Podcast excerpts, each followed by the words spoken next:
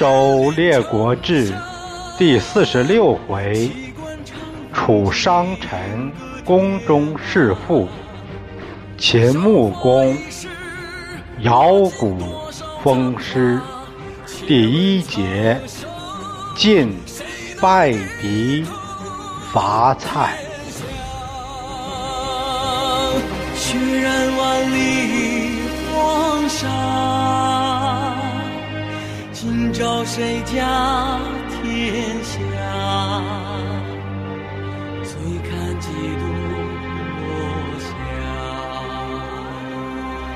泪洒谁家铠甲？厉兵秣马，女子写信，修我兵家。上回说到，先轸在敌军中殉国，敌主白布胡被杀，有逃命的败军报知他的弟弟白豚，白豚哭了：“嘿，哥哥呀！”俺说晋有天助，不可发之。哥哥你不听啊！现在还是遭难了，不是？白屯就想着用先轸的尸首和晋换回白布胡的尸首，就遣人到晋军搭话。细缺这边提了白布胡的首级。同诸将来到中军献功，元帅不见了。有守营军士说，元帅单居出营去了。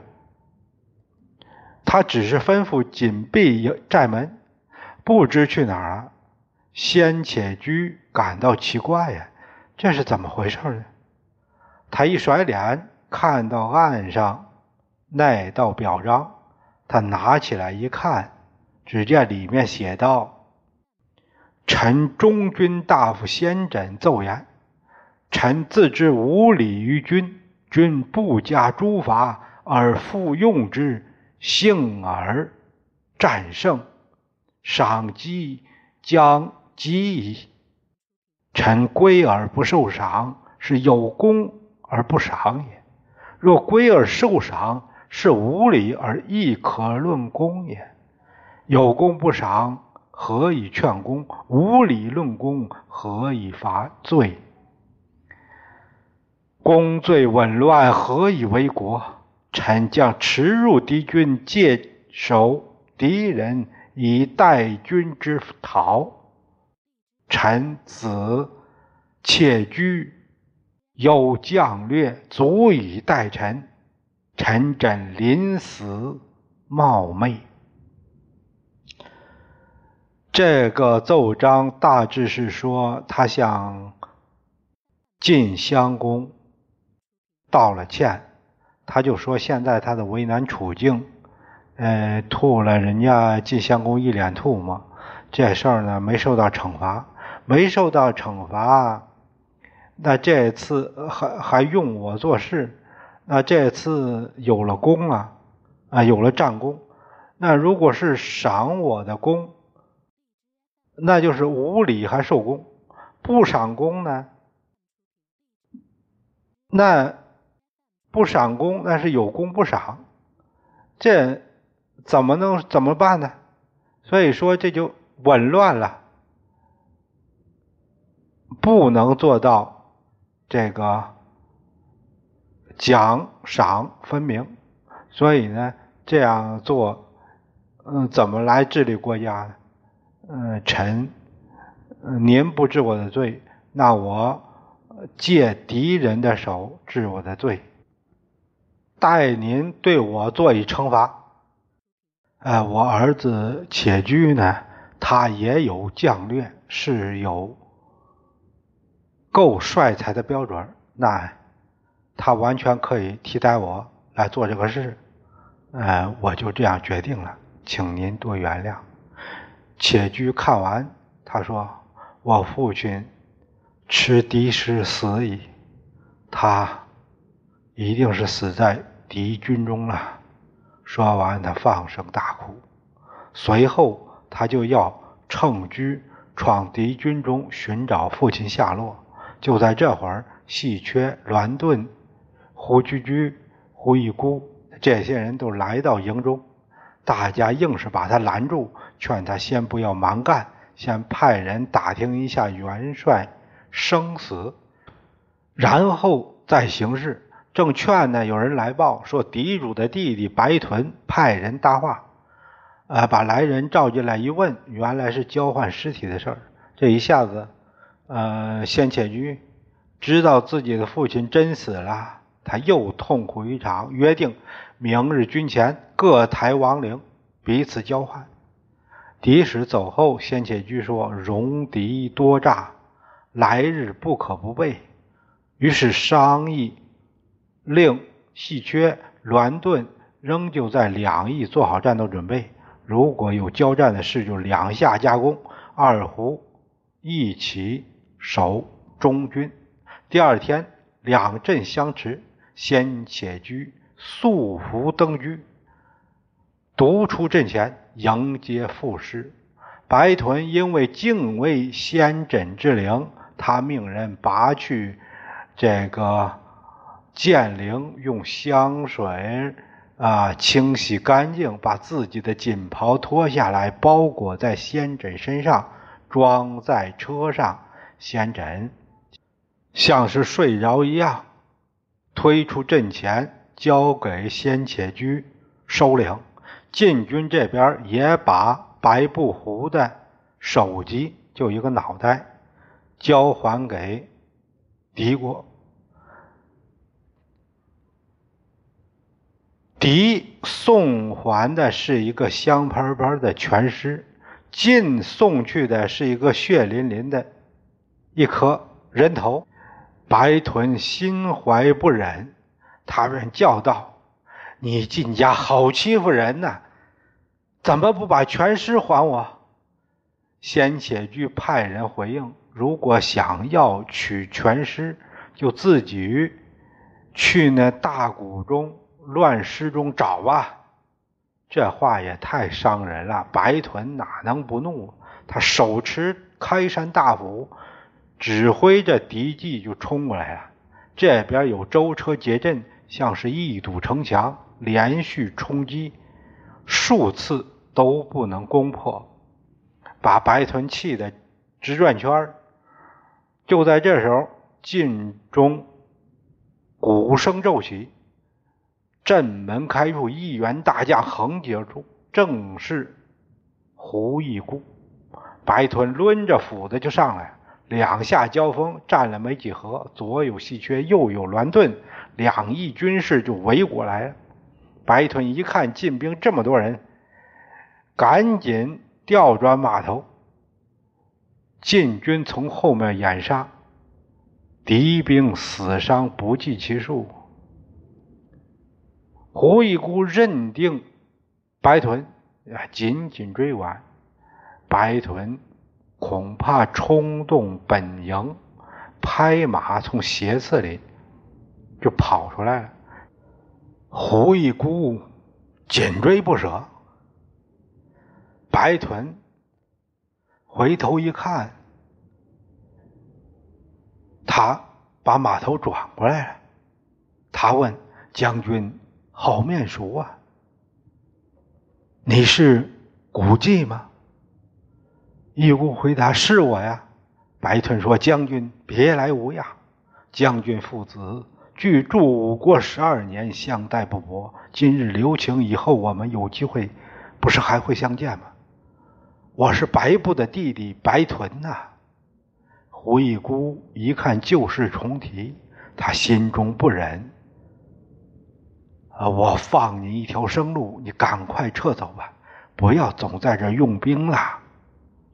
说完，他返回大营，进兵大胜，跑了白屯也无所谓。白屯当夜悄悄回师。白布胡这一死，他还没儿子。白屯为哥哥发丧，随后四位敌军。再看晋师凯旋而归，参见晋襄公，呈上先轸的仪表。襄公对先轸的死感到惋惜，亲自为他装殓。先轸的一双眼睛好像又张开了，和有生机一样。襄公用手抚摸着先轸的身体，说：“将军死于国事，英灵不明。仪表所言，足见钟爱，寡人不敢忘也。”晋侯就在。纠前拜先且居为中军元帅，以待复职。先轸这才把眼睛闭上了。后人在基城为先轸立庙祭祀。襄公褒奖细缺杀白布胡之功，还是把记忆。作为他的封邑，并对他说：“你既然能弥补你父亲的过错，所以还把原来你父亲的封地还给你吧。”他又对旭臣说：“细缺是你举荐的，这是你的功劳啊，要不然我哪有机会任用他呢？”于是把先毛之田赐给旭臣，先毛之田。也做先毛之县，后来成了典故，代指君王对推荐人的赏赐。相公这样做也是对诸将的一个信号：凡是有人能推荐人才的，能给我举荐的，真正是人才，我也会对举荐的人表示感谢的。先轸这样一位有卓越军事才能的将领，相当于自杀而死。我们大家就会有个疑问：他为什么要这样？我粗浅的分析了一下。首先，我们猜一下他是怎么想的。他是吐了晋襄公一两口水，这行为大家意识到有多恶劣吗？仅次于弑君，智商正常的君主都会不寒而栗呀。虽然晋襄公说的话很理性，但对于唾面之辱，怎么可能忘呢？如果说先人选择了遗忘，那他后面一定会有更多的功勋，他那必然是专横跋扈。那君主想到的是，时刻都是威胁。有一种猜忌，是怎么看都像。那这样下去，先人倒霉的就不再是自己，而是全族。这是先人后怕的主要原因。他再小心也没有用，所以他才主张主动攻秦，想。自己死在与秦拼杀的战场上，这样自己虽然有小过，人走了，一切都停滞了，牺牲在沙场，这是最好的死法。不然以后再大的功，也会死得很难看，并且是功劳越大，死的概率越大。这个稍微想一下，就感觉是必然。让他没想到的，这时候是敌国入侵，所以他才感叹：本想死于秦，却死在了敌。先轸的军事，这没得说，但他有自己的圈子，有自己的山头，必须得服于他的帐下，必须是。他想任用的人，对于像郎沈这样的君主提上来的素人，他排斥很重。这要是让晋侯知道，会怎么想？我提的人，你就不给面子，你就打压，你任用你的圈子里的人，是几个意思？如果综合起来。治他的问题，这都是硬伤。先人他不想死，但不能不死，这必然。想死都难的时候，他只有给自己创造条件，解下铠甲，请射死我，为的是死也想落个英雄称号。不单这样，他还让自己的儿子接了自己的班。的确，先且居现在来看，也有些才干。这个结局。不是很好吗？我先轸放心去死，你襄公可以安心你的君位，相安无事。晋文公这一死，整个诸侯就有点儿想重新洗牌了。敌国这刚平定许蔡两国，转脸就和楚暧昧上了，重新受盟。就是发个誓的事儿，天打五雷轰，也不是轰一回了，无所谓。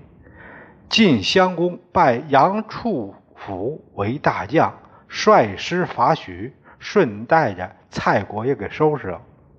楚成王命窦伯、程大新率师救援，大军来到止水，隔岸就看见了晋军，这样两军都不能走了。楚只好在止水下寨，晋军也在止水下寨，他在止水以北，两军就隔着一层水面，击唾之声，就是那个打更那个梆子叫唾啊，打梆子呢打更那梆子声彼此相闻，就这样相持了两个月，看看到了年底。晋军粮食都快没了，要断顿。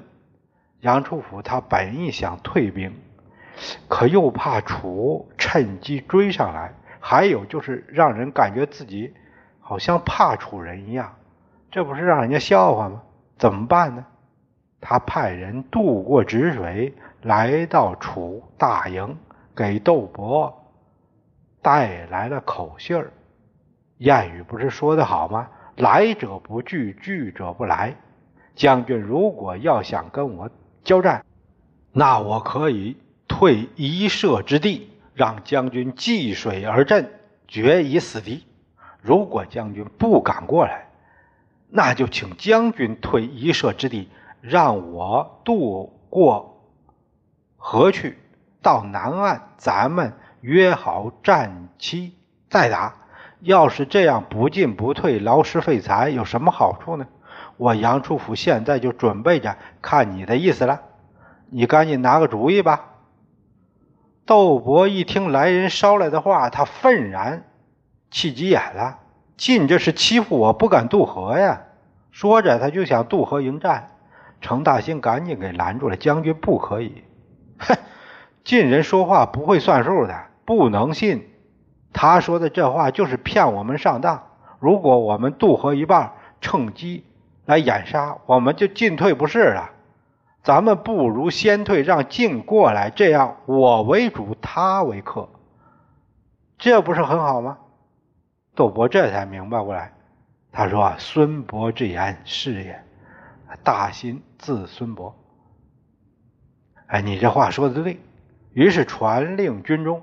退三十里下寨，让晋济水，就是渡河，使人回复杨处甫。啊，我们退了三十里，你过来吧。杨处甫一看这样，他对诸将说：“楚将窦伯怕我晋不敢涉水，现在已经遁去，跑了。很快，啊，军中一下子全知道。”杨处甫说：“你们看看，既然楚师已经跑了，那我们还渡河做什么呢？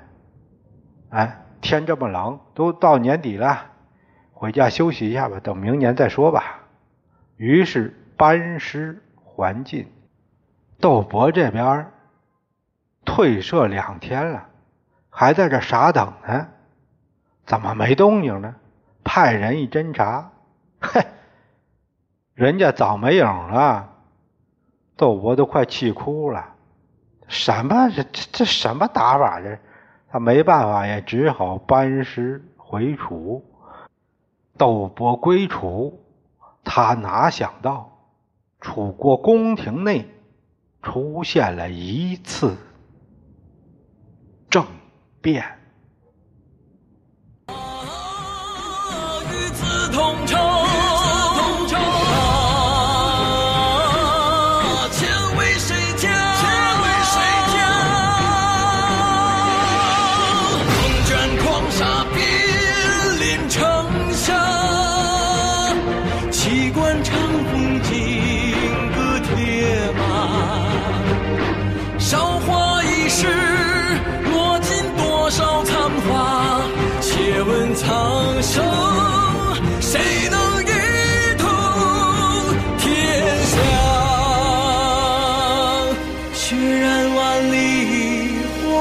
沙，今朝谁家天下？醉看几度落霞，泪洒谁家